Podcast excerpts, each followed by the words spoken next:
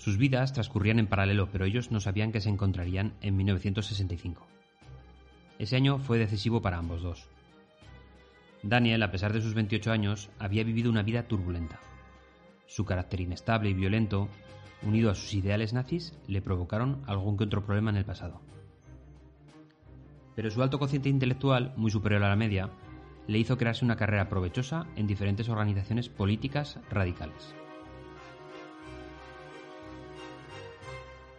Todo lo contrario a John, un hombre hecho sobre ideales religiosos y humanistas, que empleaba su fe para crear un mundo mejor.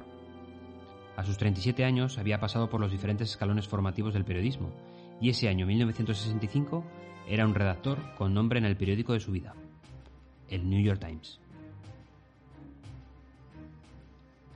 Daniel intentó en su juventud forjarse una carrera militar, pero fracasó. Bajito, gordito y con una vista limitada, no tuvo mucho progreso en su objetivo. Así que se había focalizado en otra de sus obsesiones, su ideal nazi. Hacía cinco años de su presentación en la sede del Partido Nazi Americano de Rockwell. Allí valoraron su inteligencia y su entusiasmo. Brillante, aprende alemán para comunicarse con neonazis de aquel país y se vuelca en la organización. En ese periodo se hace pintar un cuadro al óleo con camisa parda y las chimeneas de Auschwitz al fondo, y escribe cosas como los judíos tienen que sufrir, sufrir, sufrir. También lleva encima una pastilla de jabón envuelta en papel con un texto en alemán que reza hecha con la mejor grasa judía. Por el contrario, John vive pegado a una Biblia que guarda en el escritorio del periódico. Y no la tiene solamente guardada, sino que emplea parte de su tiempo en una suave evangelización a sus compañeros, compaginándolo por supuesto con la creación de un estilo periodístico muy poco frecuente de la época. Su lírica al escribir representó un antes y un después en el estilo del periódico. Mientras que Daniel vivía en sus tormentosos ideales, John era un remanso de paz. Daniel decide probar una organización mayor y ficha por el Ku Klux Klan. Allí también valoran su potencial y lo promocionan a Gran Dragón de Nueva York, máximo responsable de la organización en la región. Una carrera meteórica, sin duda. En 1965, el Times recibe un aviso anónimo sobre la falta de transparencia de Daniel. Algo había oculto.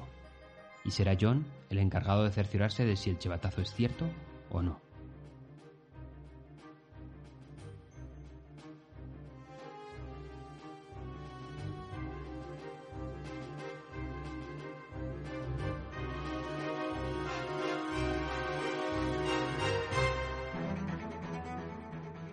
Y es que todos recordamos alguna presentación donde los datos no cuadran o incluso parece que te quieran vender la moto desde el primer momento.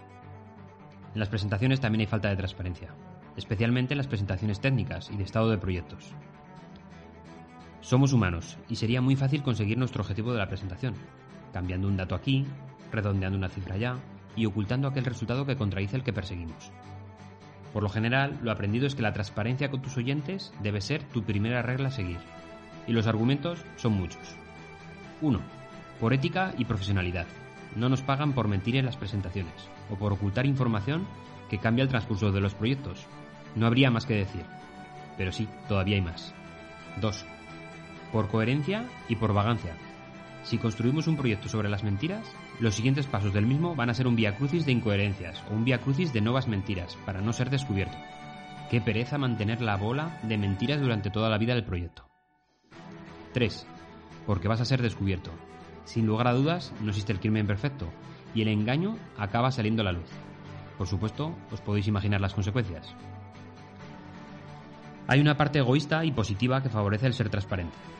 Cuando reportamos aspectos negativos con sinceridad, se valora mucho por parte del receptor.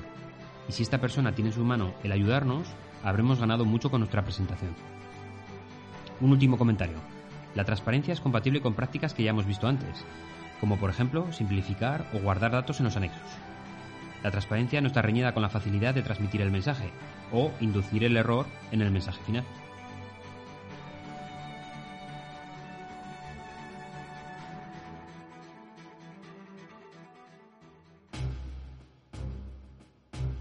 John McCandless Phillips, el joven periodista del New York Times, pasó días reconstruyendo la vida de Daniel, revisando los registros escolares, militares, laborales y policiales, acumulando fotografías y entrevistando a vecinos y asociados.